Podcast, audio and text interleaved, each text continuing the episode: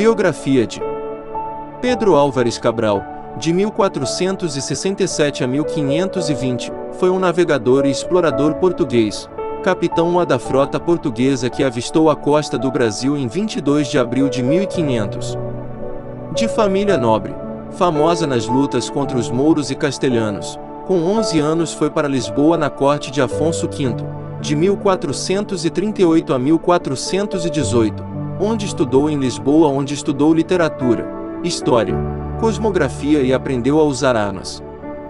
Com 16 anos, na corte de D.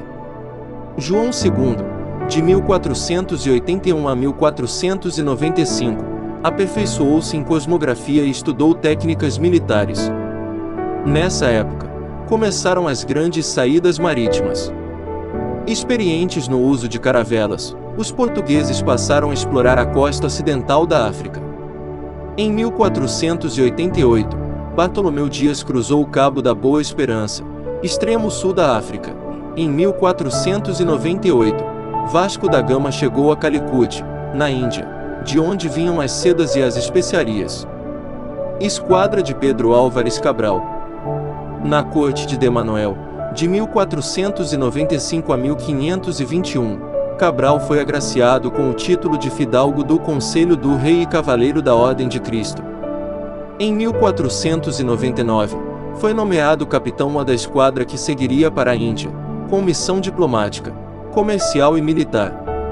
Pedro Álvares Cabral assumiu o posto de capitão da frota, composta por 10 naus e 3 caravelas, a maior frota até então enviada ao Oriente, entregando o comando a navegadores experientes como Bartolomeu Dias e Nicolau Coelho. Havia pessoas importantes em cada navio como fidalgos e religiosos, entre eles, Frei Henrique Soares de Coimbra, o escrivão Pero Vaz de Caminha e ainda cientistas e astrônomos. No dia 9 de março de 1500, no porto de Lisboa, após uma missa, em meio a uma grandiosa cerimônia com a presença do rei e sua corte, Cabral recebe das mãos do rei o estandarte real, símbolo do seu poder, partindo em seguida para as Índias.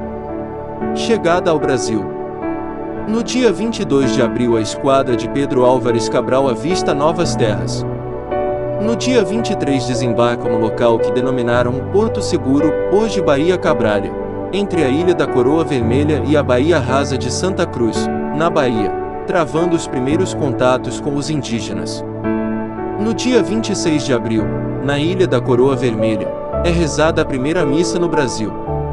Nos dias que se seguiram, Cabral organizou diversas excursões para conhecer melhor o lugar. Pedro Álvares Cabral. Desembarque de Cabral em Porto Seguro, Museu Paulista. No dia 1 de maio, uma cruz foi levada até as margens, tinha as armas de Portugal esculpidas, era o marco da soberania portuguesa foi colocada na entrada da floresta, diante de um pequeno altar, onde foi celebrada a segunda missa, como cerimônia de posse das terras, sob os olhares dos indígenas. Pedro Álvares Cabral decide enviar as notícias da descoberta ao rei de Manuel e o escrivão Caminha registra todos os acontecimentos. Assim inicia sua carta.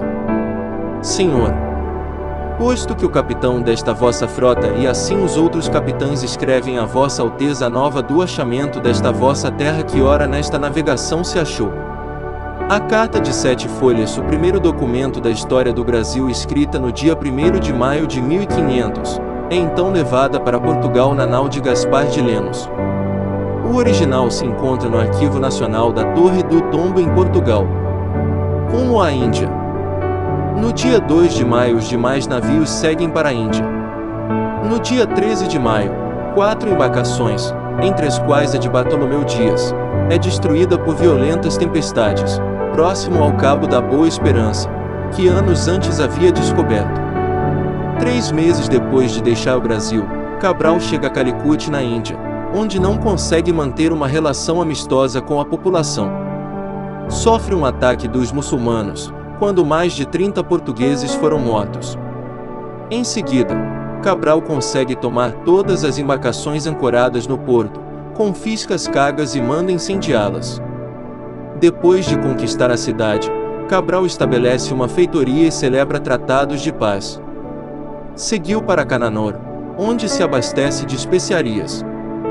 Retorno à Europa.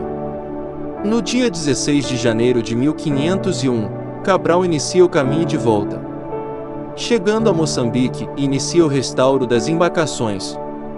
No dia 21 de julho de 1501, Cabral chega a Lisboa com apenas seis navios remanescentes da grande esquadra, carregados de especiarias.